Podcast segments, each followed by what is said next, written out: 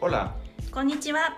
bienvenidos a Mex Japón, un podcast desde la Embajada de México en Japón, en donde hablaremos sobre nuestros dos países, su historia, su actualidad, los mexicanos aquí, los japoneses allá y muchos otros temas sobre México y Japón. Acompáñenos.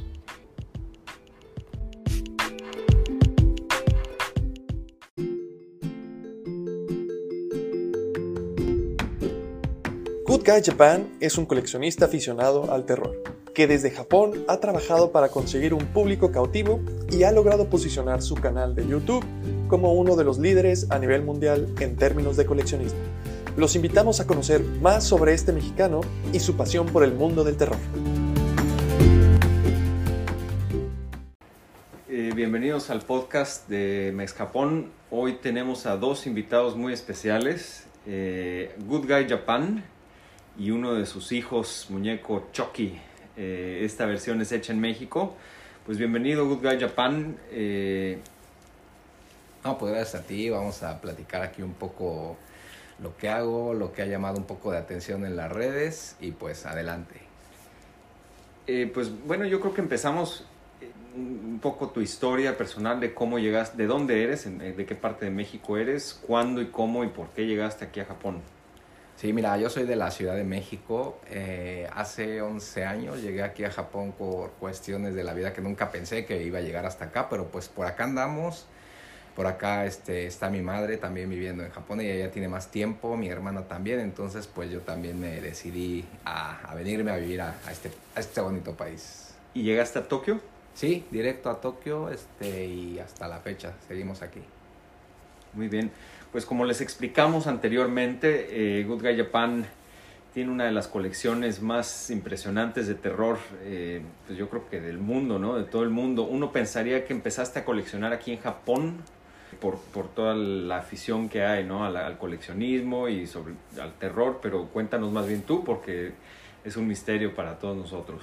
Sí, mira, yo eh, inicié con esta colección hace tres años y medio aproximadamente, yo creo este año cumplo cuatro. Y pues la verdad mucha gente piensa que las piezas las compré aquí en Japón, pero realmente todo viene del extranjero, viene de Europa, de Sudamérica, de Estados Unidos, de México. Entonces toda la colección es internacional de otros países, de Asia también, de Taiwán, de Tailandia, de varios lugares, pero de Japón casi no. Todas estas piezas casi no se encuentran aquí porque todas son hechas por escultores. Ok, de hecho el, el muñeco Chucky que traes es hecho en México. Sí, ese es hecho en México por uno de los mejores escultores que se llama Abelardo Ramírez de Sinaloa. Es un trabajo impresionante, él hace la escultura desde cero, está hecho de silicón, eh, los detalles, todo el pelo que le ves ahí, todo es insertado uno por uno. Entonces ya te imaginarás el tiempo que se lleva ahí poniendo uno por uno. ¿Y cómo, na- cómo nace tu afición por los muñecos, eh, bueno, digo, por el coleccionismo de, de terror? Sí, mira, yo desde niño me encantan. Bueno, cuando tenía 8 o 10 años veía las películas de terror y me aterraba, o sea, me daban miedo, pero me gustaba verlas. Entonces, como que del miedo nació el amor, de ahí empecé a verlas. Obviamente, cuando era niño no podía tener piezas por cuestiones económicas que pues no podía tener, no podía, no podíamos comprar cosas. Entonces, ya estando aquí en Japón, pues dije, ¿por qué no? Este, para iniciar una colección no importa la edad, no importa eh, más que quieras hacerlo y tengas la posibilidad. ¿Y con qué pieza comenzaste o, o cómo fue, cuál fue el inicio? Comencé con un Chucky que es, viene de Mérida. No es este, es otro que tengo en casa.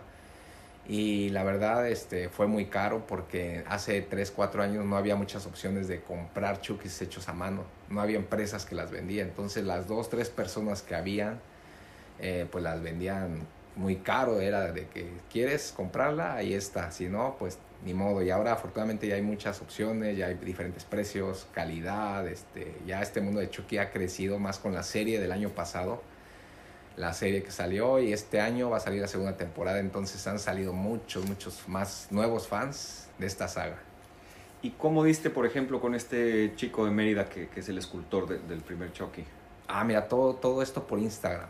Todos los he encontrado por Instagram, me pongo a navegar, me pongo a buscar y hasta la fecha me da miedo ya meterme a Instagram porque ves piezas que dices, esta tiene que estar en mi colección y cada vez hay más talentos en todo el mundo de, de escultores, de figuras que, que tú ves y dices, wow, o sea, parecen salidas de la película, o sea, parece que las usaron en la película y, y pues así es como consigo todo por Instagram.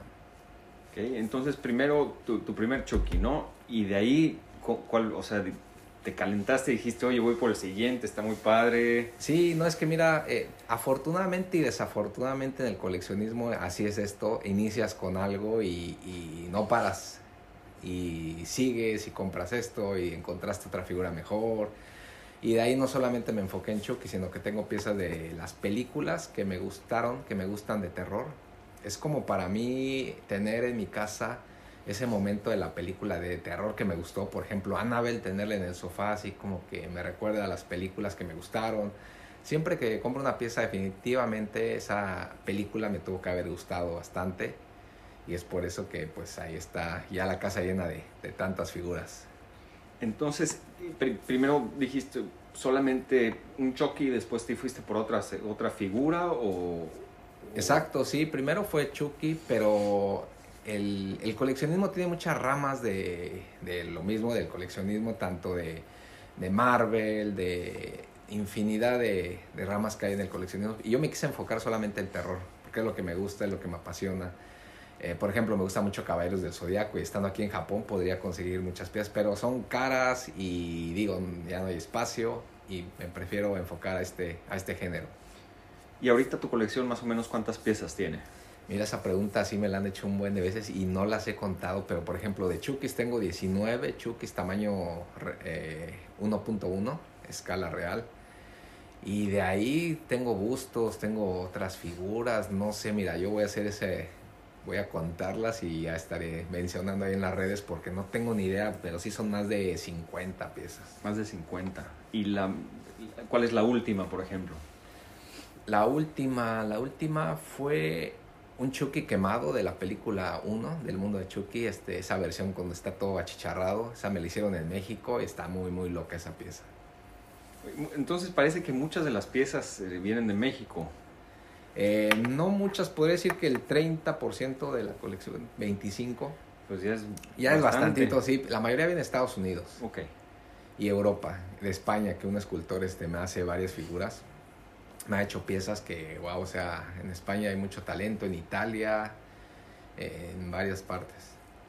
Hablando de precios, me imagino que hay un rango enorme, ¿no? Eh, Sí, mira, por ejemplo, un Chucky bueno, de buena calidad, como este, este que tengo aquí, te anda costando en dólares, así para generalizar, unos 1.200 dólares aproximadamente. Ya te digo, hay de precios en México. El, desgraciadamente, hablar de precios y hablar de barato a veces la calidad es muy mala, es, son chukis que ni parecen chukis y pues bueno, ahí también depende de la posibilidad en la que tenga la gente compra sus piezas. Oye, viendo tu canal de YouTube, eh, una de las figuras que más eh, impactan, yo creo que debe ser de las figuras más especiales que tienes, es la, de, la del exorcista. La es Linda Blair, ¿no? Así es. Sí, mira, esa pieza es la favorita de la colección, la más cara y la que tiene un valor tanto monetario y sentimental gigante porque esta pieza la conseguí con unos señores de Instagram que se llaman The Scary Closet y ellos tienen convenio con Linda Blair. Entonces ellos me hicieron la pieza y al terminarla me dijeron, ¿sabes qué onda? Ya quedó terminada, este, pero ya la pagaste. En, dentro de dos, tres meses hay un evento en Pasadena, California, Monster Palosa. Si no la prestas para el evento, eh, te la podemos, podemos decirle a Linda Blair que te la firme, te la dedique y eso sin costo adicional. Yo dije, no, pues adelante, quédatela. Y así fue, tres días estuvo con Linda Blair tomándose fotos con los fans. Eh, al final del evento me, en, la, nuca tiene la firma, la dedicación, dice en inglés Lindos Sueños de Linda Blair, Good Japan.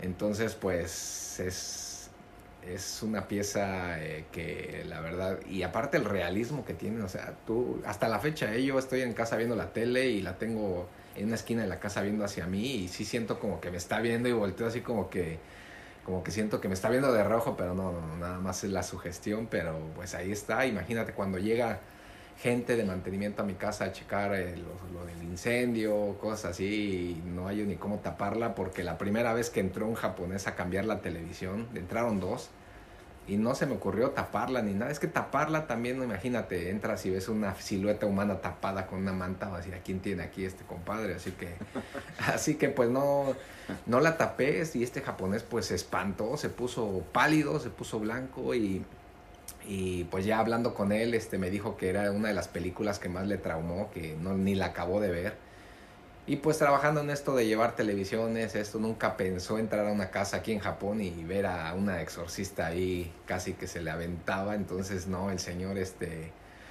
era blanco, pero se puso más blanco de, la impresión de ver aquí a, la señorita Linda Blair ahí, este, porque es la versión poseída, entonces sí, sí los ojos de hecho tienen como que se les ve un brillo, que es el que en la noche, yo he subido fotos ahí como se ve en la noche, y en la noche le brillan un poco los ojos, entonces ya te imaginarás cuando paso en la noche por ahí, sí, sí paso así como que tapándome así, a que no vaya a voltearme a ver o a decirme, ¿qué onda? ¿Te acompaño? ¿A dónde vas?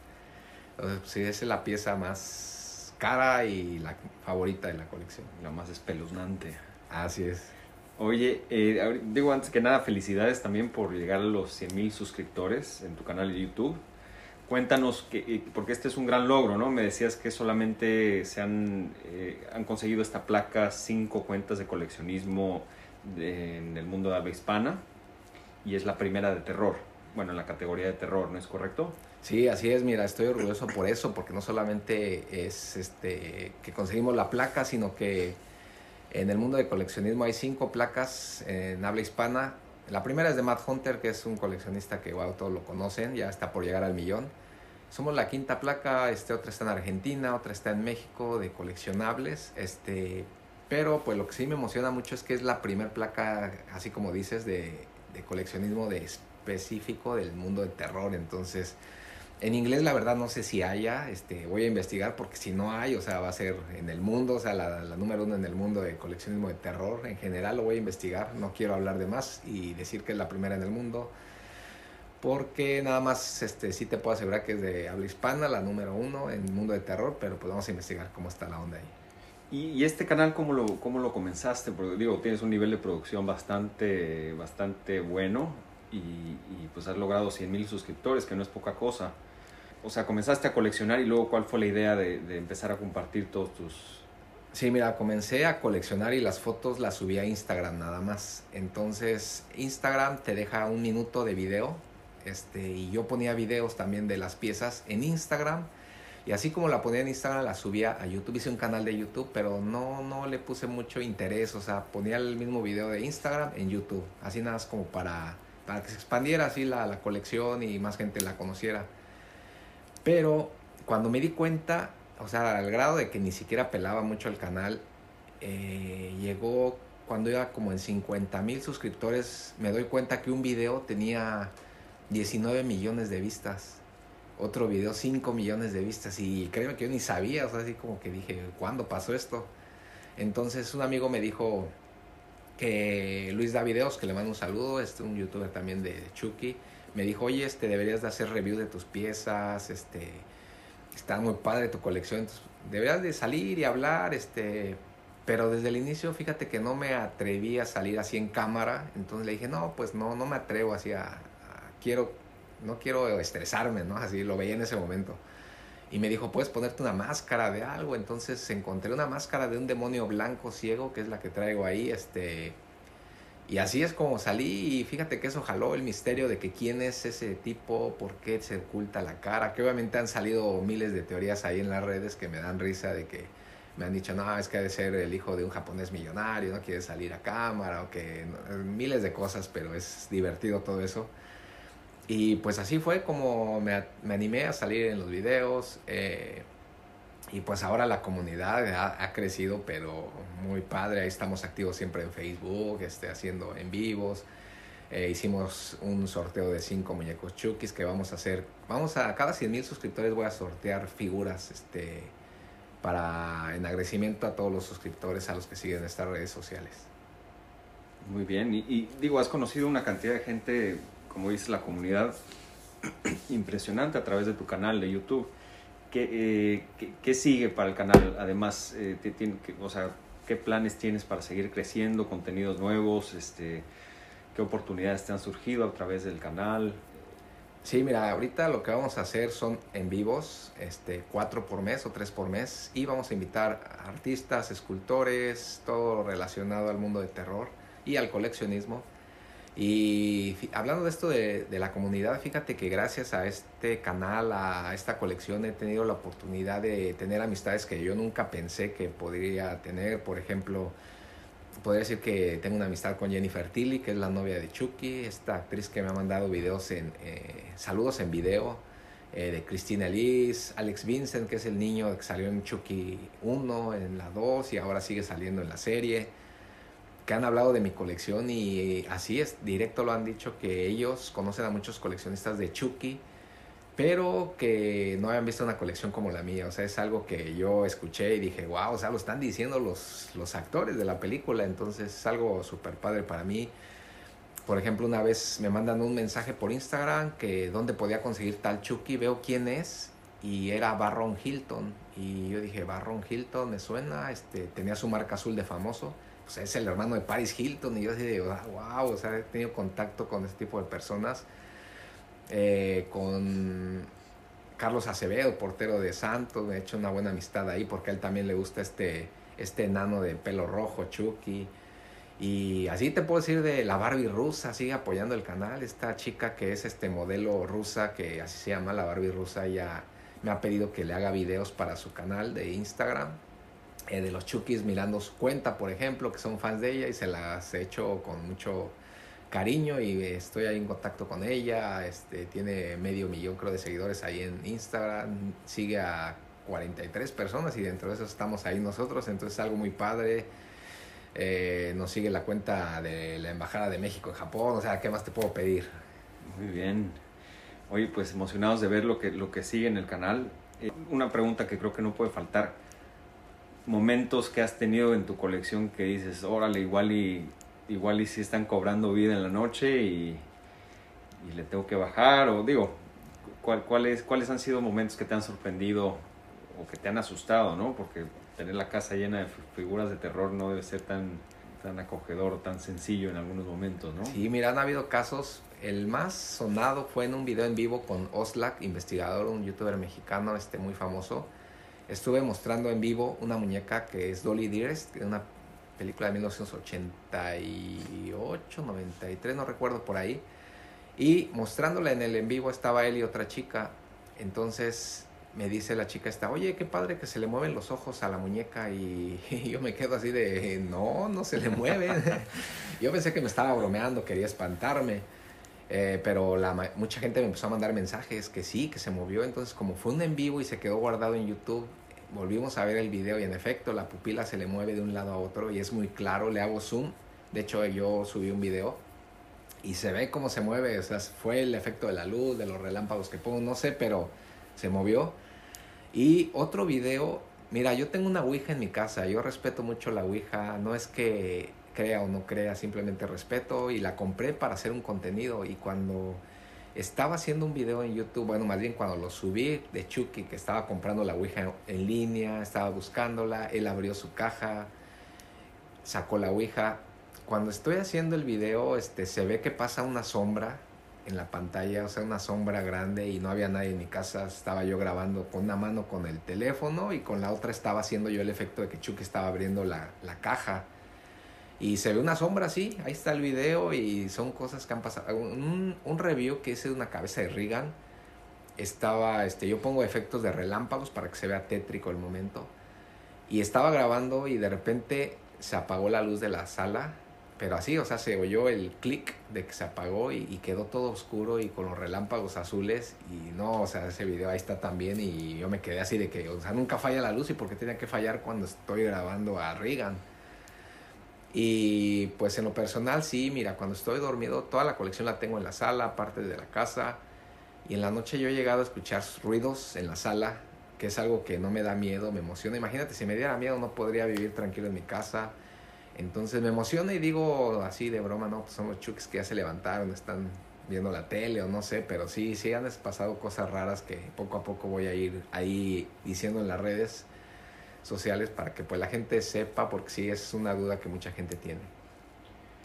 ¿Y cuál, cuál es tu película favorita de terror? de terror hasta la fecha, definitivamente El Exorcista, esa película que tú la sigues viendo y ves unos efectos especiales que parece que la hicieron hace 5 años, 10 años. Este, yo creo definitivamente esa, mira, y mexicana, hasta ahorita, una que se llama Hasta el viento tiene miedo, es una película vieja que no tiene tantos efectos especiales, pero te, te envuelve en una atmósfera de terror que la verdad yo la vi cuando tenía, yo creo, nueve años estábamos en la habitación mi hermana, mi mamá y yo, y mi mamá como ya la había visto sabía en qué momento venía algo feo y nos espantaba y no, esa noche no, no pude dormir, es muy buena y está ahí en YouTube, se llama Hasta el viento tiene miedo. Wow, la voy a ver con la luz prendida porque... Con la luz apagada, es lo bueno, es la adrenalina al momento. Está bien, ¿Y alguna figura que traigas ahorita en la mira? Pues sí, mira, este, ahorita me están haciendo una, esa sí es este súper secreto, pero va a ser, o sea, no le va a pedir nada a la Regan que tengo, pero va a tardar, va a tardar tiempo, tres, cuatro meses. Y ahorita estamos un poco frenando la colección porque pues el espacio es lo que nos, nos come en la casa, entonces, y más que en Japón, tú sabes que aquí las casas son pequeñas, no es como en México o en Estados Unidos que puedes tener un terreno grande, aquí es muy caro y y muy angosto, muy reducido. Entonces, como coleccionista, lo que nos mata es el espacio. Me imagino. Y luego imagínate piezas escala 1-1, que son las que tengo, pues más, o sea, pones un Chucky parado y ya te comió un gran espacio. Este, tengo a un Sam de Trick or Treat, la película de Trato Truco, y piezas así que, pues yo que más quisiera tener más piezas, este, una casa muy grande, pero pues esperemos que algún día se pueda. ¿Y aquí en Japón has mostrado tu colección o es todo, todo de manera digital? No, no le he mostrado. ¿Te refieres a alguna exposición? ¿Alguna exposición? ¿Algún...? No, mira, yo creo, me han dicho mucho eso, pero mira, este, sería caro yo creo rentar algún lugar, este, obviamente mi casa pues es muy privada y no, no, no metería así a gente que, que, no conociera, entonces, y aparte, fíjate que la, esta cultura del cine de terror occidental, no sé si pegaría aquí la gente y quisiera, los japoneses quisieran ir a ver piezas así porque eh, yo siento que eso pegaría si viviera en Estados Unidos o México. Entonces aquí no creo, la verdad, este, que pegar algo así. Porque pues yo he visto, me he dado cuenta que a los japoneses les da mucho, mucho miedo este, esto de Chucky, el Pennywise, el exorcista. O sea, a veces con una foto que les muestro, mira, y, ay, no, les da mucho miedo. Imagínate ir a ver una exposición así, yo creo no lo harían, tendrían que ser muy extremos. Entonces, hasta la fecha no, no he pensado y no creo hacer algo así. Okay. Pues bueno, muchísimas gracias. No dejen de visitar las redes de, Good Guy Japan. Eh, ¿Nos puedes compartir cuáles, cuáles son los canales y dónde te pueden seguir? Claro, mira, en YouTube, Good Guy Japan. En todas las redes estamos como Good Guy Japan, este, YouTube, Facebook, la página, en, en TikTok, estamos en Twitter, estamos el canal, pues así, de YouTube también, Good Guy Japan. Todos estamos ahí con el mismo nombre. Y mira, lo que me enorgullece de esto es que todo esto lo hago yo solo. Este, mucha gente piensa que Good Guy Japan es un equipo de 5 o 6 personas que alguien edita, que alguien graba y no, pues aquí yo soy el que me parto el coco pensando qué hacer, este, cómo editar, eh, cómo todo esto es lo que...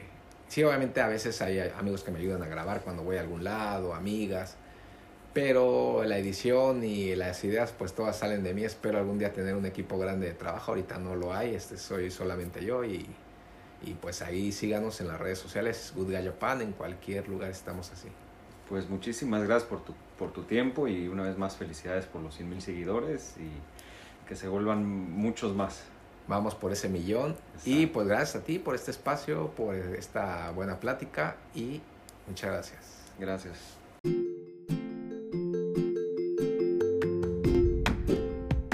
Concluimos así este episodio del podcast Mex Japón agradeciendo a Good Guy Japan por compartir con nosotros su interesantísima historia. Para saber más sobre él y su colección, sigan los enlaces que están en las notas de este episodio. Los invitamos a enviarnos sus comentarios, sugerencias o preguntas al correo electrónico infojpn.sre.gov.mx. Sigan nuestro podcast en Spotify o escúchenlo a través de YouTube y compártanlo con todas las personas interesadas en la amistad entre México y Japón. Los esperamos en todos los episodios que producimos en español y en japonés en semanas alternadas. No dejen de escucharnos. Sayonara.